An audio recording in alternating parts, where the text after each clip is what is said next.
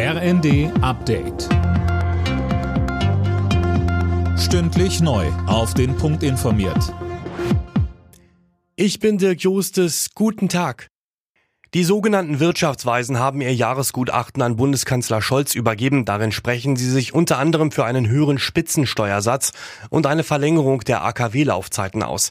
Punkte, die die Bundesregierung bisher nicht plant.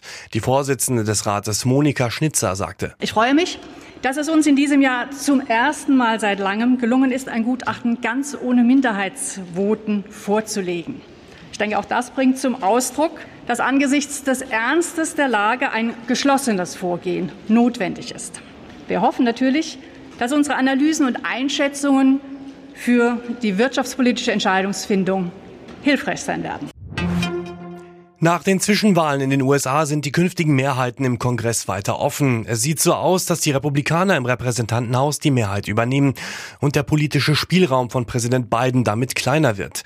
Im Senat liegen beide Parteien Kopf an Kopf. Der Koordinator der Bundesregierung für die Beziehungen zu den USA, Michael Georg Klein, sagt im ersten. Die Zahlen, die wir heute sehen, in einigen ganz wichtigen Schlüsselstaaten und Schlüsselwahlkreisen, zeigen, dass die Strategie, auf sehr radikale Kandidaten zu setzen, die die Republikaner bei den Vorwahlen ja eingeschlagen haben, die sehr nah dran sind an Trump, dass die offensichtlich nicht so aufgegangen ist wie geplant. Ein Durchmarsch für die Trump-nahen Kandidaten war es nicht.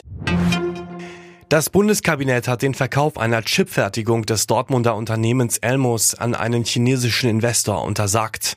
Wirtschaftsminister Habeck hatte vor einer Gefährdung der öffentlichen Ordnung und Sicherheit Deutschlands gewarnt. Der Prozess um den Wirecard-Skandal beginnt am 8. Dezember in München. Das hat das Landgericht München mitgeteilt. Angeklagt sind der frühere Unternehmenschef Markus Braun und zwei ranghohe Ex-Manager des insolventen Zahlungsdienstleisters. In der Fußball-Bundesliga steigt am Abend das rheinische Derby Köln gegen Leverkusen. Außerdem empfängt Leipzig Freiburg. Union Berlin bekommt es mit Augsburg zu tun. Frankfurt trifft auf Hoffenheim und Schalke muss gegen Mainz ran. Alle Nachrichten auf rnd.de